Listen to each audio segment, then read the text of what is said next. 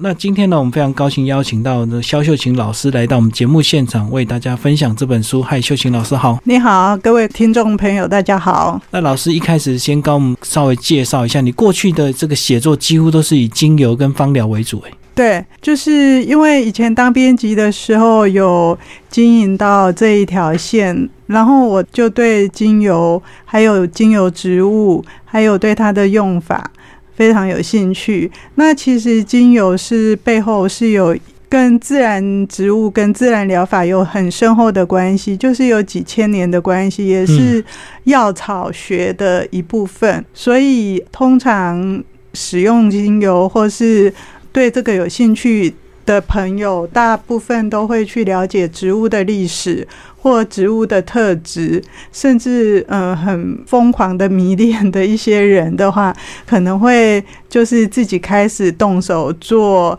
精油的相关产品。譬如说，台湾最流行，而且很多人在做，朋友周边可能都会。发现一两个朋友在做，就是精油手工皂。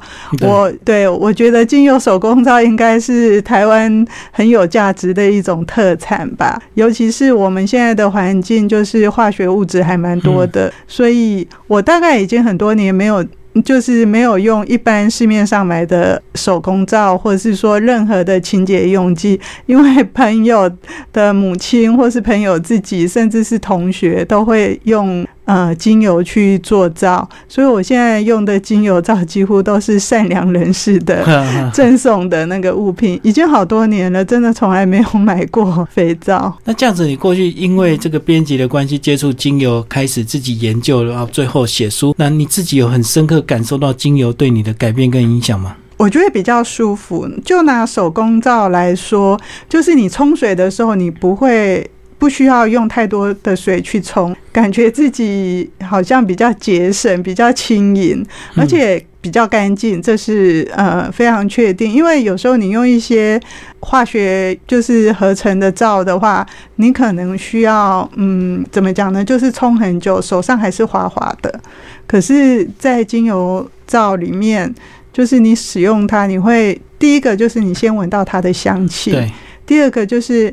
你很容易就把它冲干净。就是如果你觉得自己要实践一种自然生活，或是比较环保的生活的话，我还蛮建议用。那是不是也是因为这样的关系，让你这个对精油，包括植物都特别的有研究，也特别的喜欢？所以你现在是远离都市，到一个离台北一个小时距离的一个小镇居住，这样？呃，也不是这样，就是应该说我在台北工作一段时间之后，就是也有一点疲倦，想休息，就回我的老家在苗栗县头份南庄，就想回去休息一阵子。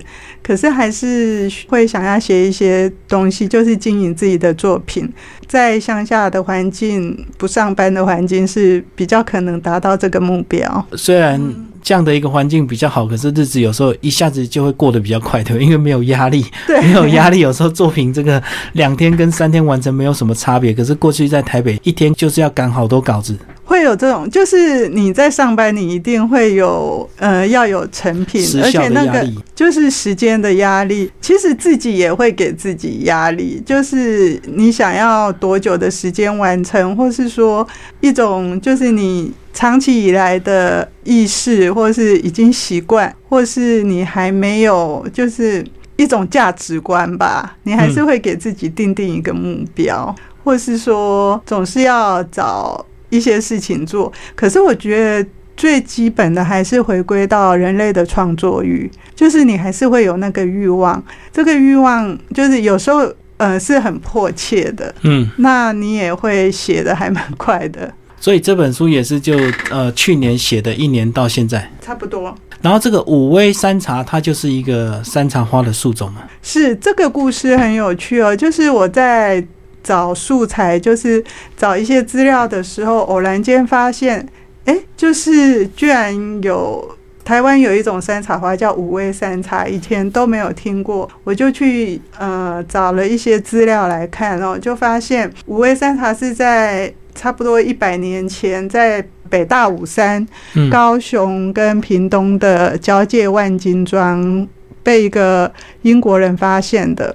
可是现在只剩下标本，就是台北的植物园最近在推行的蜡叶标本馆里面有一个资料，然后还有在英国的黄家丘有一个资料，就是标注，但是黄家丘那个完全就是找不到任何的资料，只是注明说在台湾的某一个地方。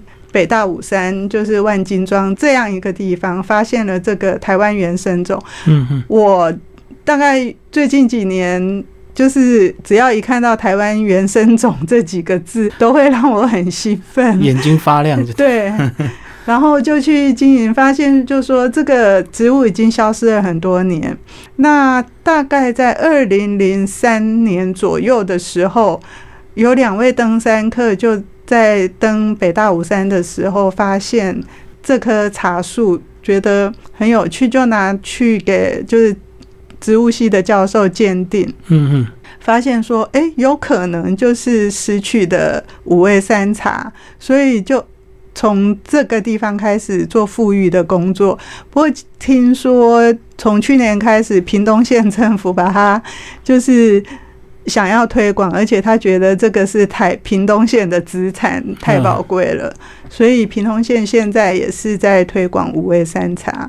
那我对山茶有兴趣，一来是呃，我家里我叔叔一直都有种栽植，那第二个是桃竹苗的山茶花是非常有名的。就是整个执政单位，就是政府单位也在推广山茶花。山茶花的花型其实还算蛮漂亮的，可是我还是比较喜欢，就是台湾原生种的山茶花是单纯的。那譬如说是炼苦茶油那种山茶，或是说，我觉得这次富裕的那个五味山茶是。最漂亮的 山茶，好像我们过去其实如果有在野外呃去亲近大自然，其实它还蛮容易见的，对不对？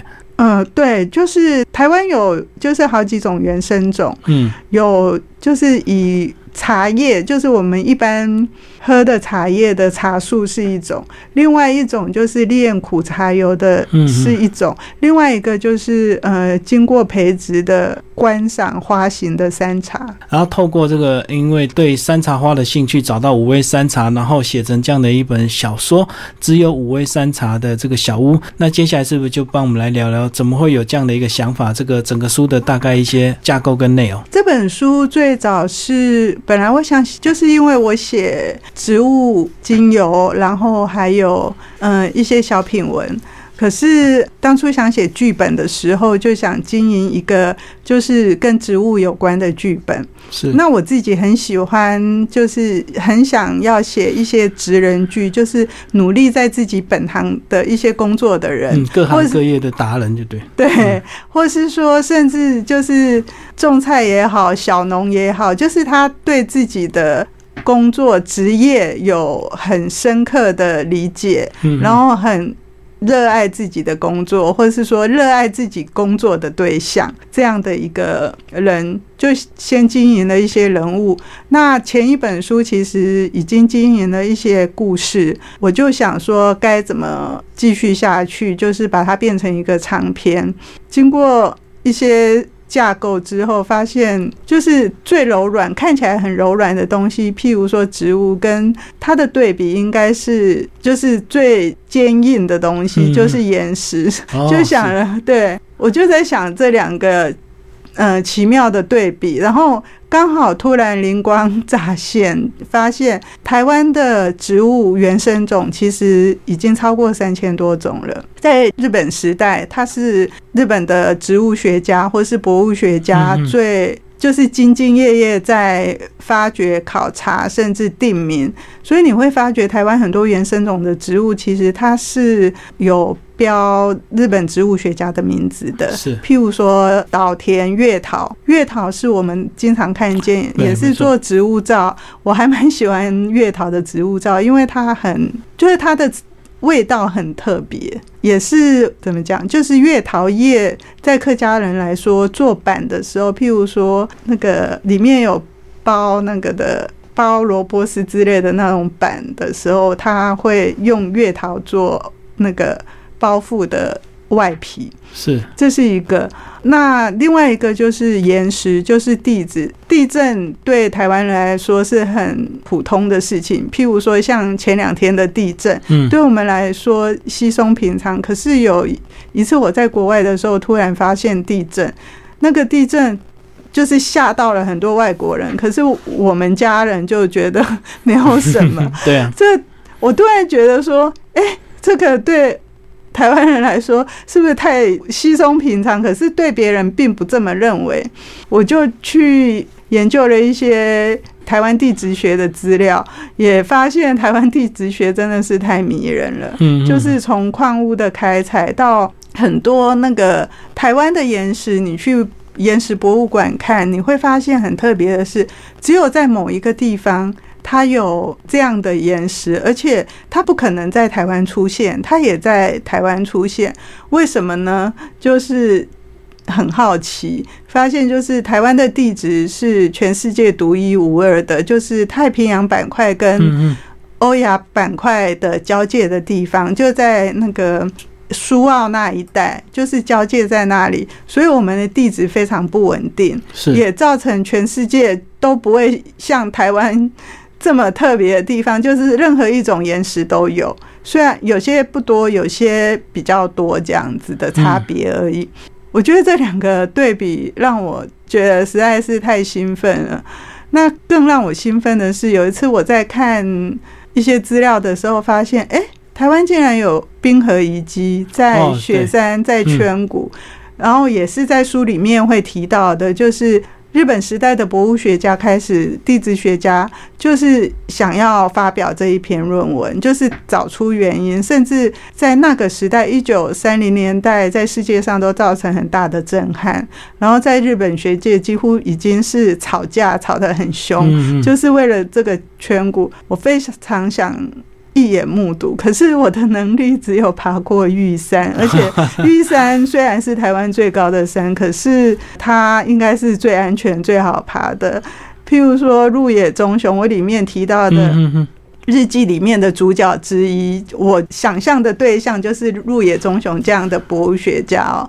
还有说，以前夏季的时候，对。台湾人来说，去玉山爬山根本就像去菜市场一样，就是那热闹的景况，就是是你无法想象的。也只有去那里，台湾人才能得到平静。后来我真的看到，就是早期的高校生，譬如说北艺女啊的女生，在那个时代就要去爬玉山了。学校的，嗯，对。那这整个就是是我们的基底。我。以前就是在出版社工作的时候做版权，常常会出国嘛。那每次人家问你说你是哪里人的时候，我跟他说台湾的时候，他们都会觉得是台人，就是泰国人。要跟他解释很久，我觉得就是会有一个特质，说我们是怎样的一个地方，要跟他解释很久，我们为什么这么迷人，或是说我们为什么是这样子的。后来我发现，哎，我不用讲太多，就是台湾本身就是一个很有趣的地方。我随便指出一点，就可以让他们大开眼界。譬如说，我觉得地震是很正常的事情，他们就觉得，哎，怎么这么不可思议？我都会跟人家说，那你去花莲住住看，每天你都可以震好几次，你还会觉得惊讶吗？根本不会。像这样的一个底蕴。我觉得都是故事的来源，都是可以激发你创作很多的那个，就是给你很多的刺激。那透过这样的植物跟矿物的一个对比啊，然后呃，用现代再加这个日剧时代的两段故事交错在这样的一篇小说里，然后故事的女主角叫阿成，她受托去整理这样的一个小屋，对不对？然后在小屋里才去挖掘出这么多的过去的一个秘密。对。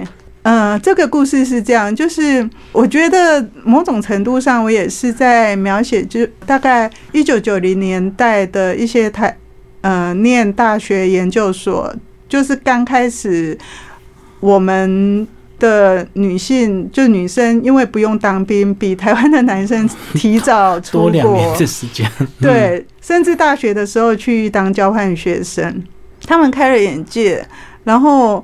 让我们可以很早的，就是出国去旅行，去自助旅行或当交换学生，嗯，就看到一些跟台湾不一样的事物，可是也是因为这样，就是我们也忽略了自己本身有什么，所以常常要跟别人介绍台湾是什么。是啊，可是回过头来，等到回家的时候才发现说。我们根本不用这么累的去解释，我们就是这样，这样就已经很独特了。你知道，女生有时候出国常被问的时候，呈现独特是一种，我觉得是一种本能跟跟渴望吧。嗯嗯嗯，尤其是做文字工作，像做版权，你要卖东西给人家的时候，除了独特之外，你没有任何东西可以卖。可是后来我发现，台湾好像很多 就是很独特的地方，嗯，就是有很多很迷人的故事，然后。用这个台湾的一些独特的东西，把它写入小说的内容里，其实很精彩。但是这个其实一般的读者，你可能看一遍哦，第一遍你还呃很多具体的这个呃内容跟思想你还看不太出来，其实要多读几遍。没有透过老师这样的介绍，我也不知道原来是他把很多日剧时代的很多在台湾到处去，不管是开采或是去做研究调查的很多这个日本的这个相关的一个学者的影子，都在这个故事的架构里面。嗯，的确。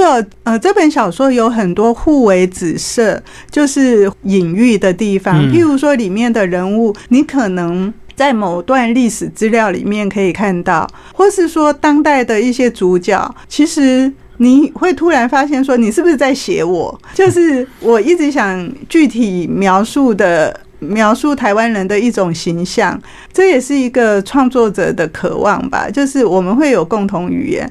我常就是跟朋友讲说，其实我在国外的时候，我一看我就知道那个是台湾女孩，那就是那个不是是日本女孩或是香港女孩。我印象很深哦，就是我们刚开始自助旅行会去住 B and B 的时候，每次呃要去餐厅吃早餐。日本女孩一定是连口红都画好，然后画的好好，都准备好，嗯，对，才要见人。可是台湾女生一定不会，因为她觉得待会也会吃掉，然后就是吃完再画就。嗯，对，就是这个差别，所以我从来都不会搞错。可是我觉得西方人就是欧美国家的人，蛮会搞错东方人的。看起来都很像啊，他们都觉得很像，其实对我来讲是差别非常大的，完全是不一样的。所以我们常要解释说，我们不是泰国人。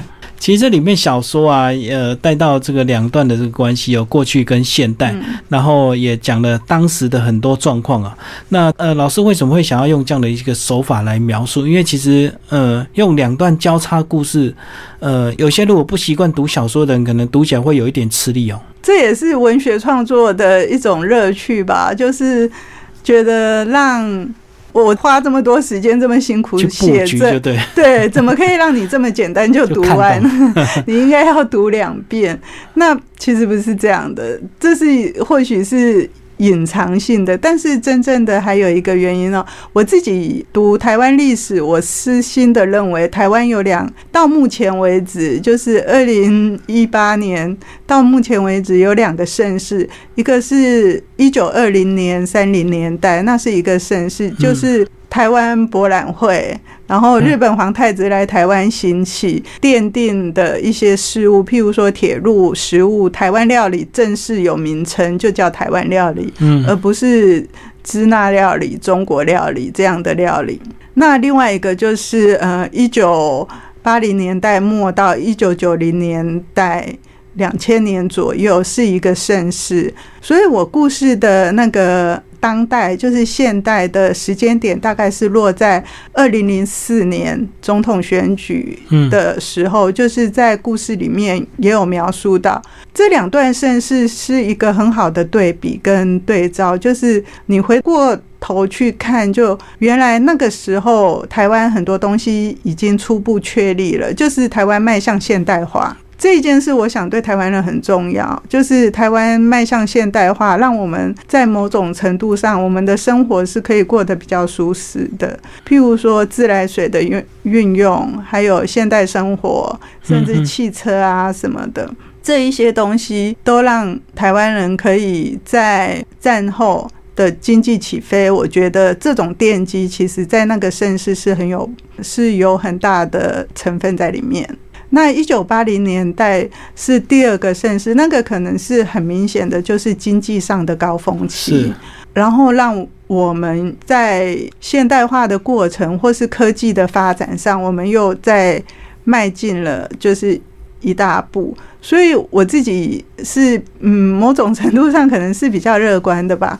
就是在这些电机上又有台湾的独特性的话，如果我们够认真的去对待，相信台湾的每一个人都可以有一定程度的生活品质。那我觉得我自己的判断是没有错。譬如说健保。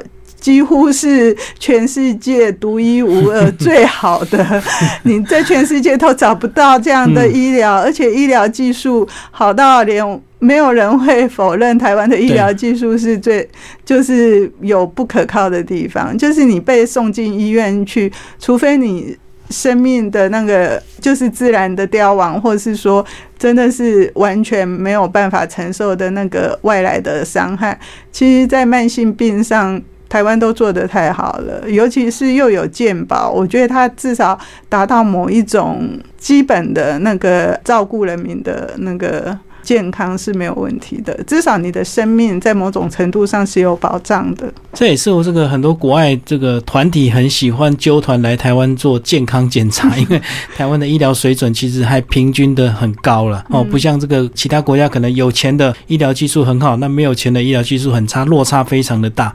那老师写这本小说那时候有预定要给什么样的人看吗？是热爱台湾呃历史的人，还是对日本日据时代这段历史有一些想要了？了解的人没有哎，其实我还蛮害怕它被定位为历史小说，其实并不是哦，就是我只是想描述这个岛跟这个岛的人民，他们的样子是这样，大部分都是就是他们是一个朝向，就是有基本现代化、现代文明，在一个现代文明生活岛上的人。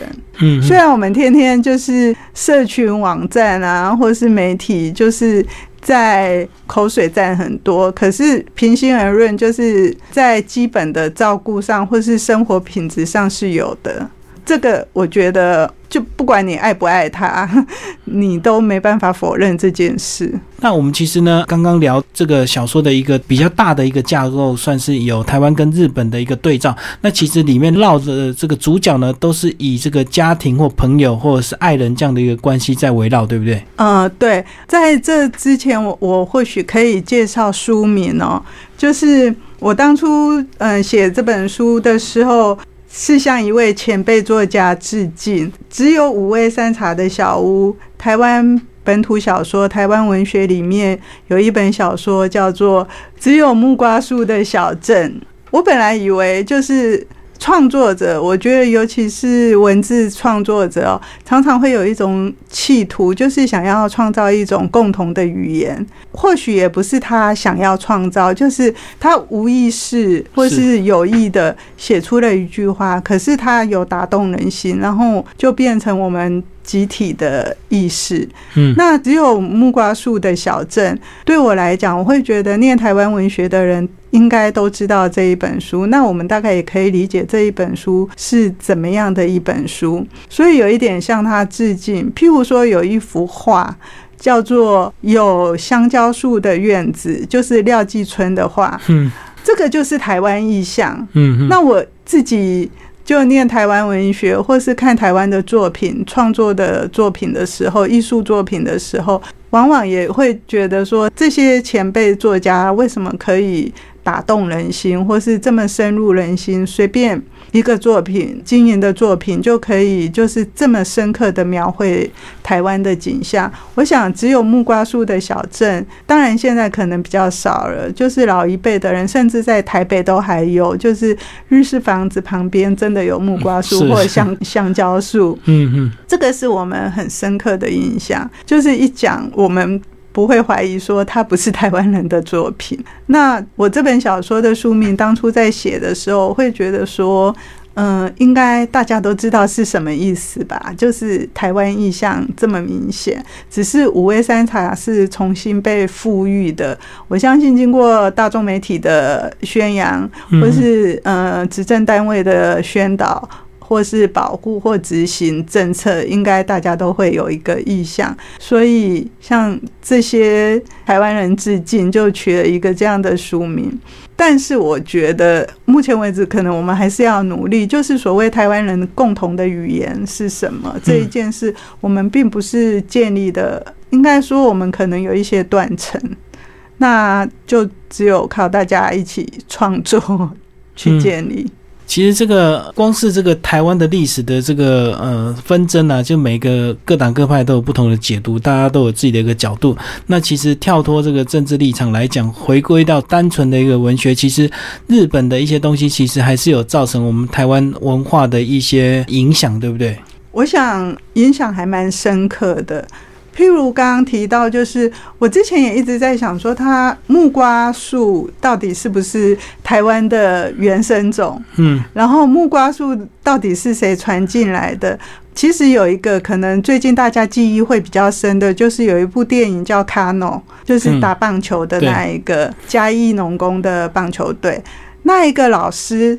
他在台湾研究的日本老师在台湾研究的是就是改良木瓜的品种，嗯，所以他不是常常就抱着一个木瓜，然后那个木瓜树听说钉钉子会长得更好这样子。后来我跟我爸求证，我爸是说对啊，他他知道这件事，就好像这件事在台湾的呃有栽植经验的人里面是一个。很稀松平常的尝试，就是他们都会知道。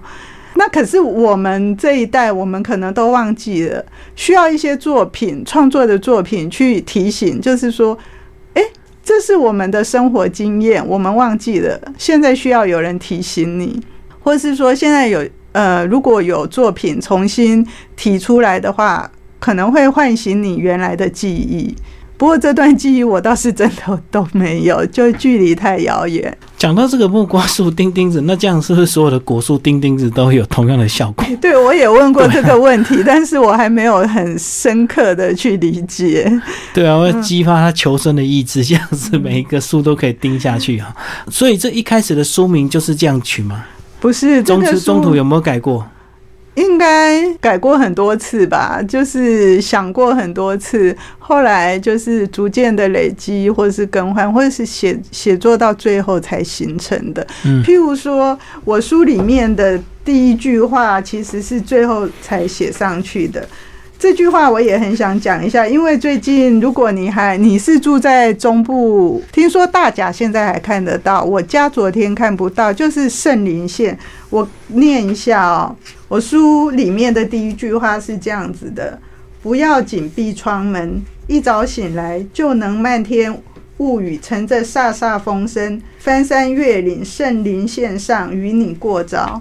你知道圣林线是哪里到哪里吗？就是大坝尖山到雪山这一条线，非常的美。我也是看图片，我想需要直升机我才上得去。就是大坝尖山到雪山这一条线，有一条线叫圣林线，嗯，是呃日本时代的一个登山专家命名的。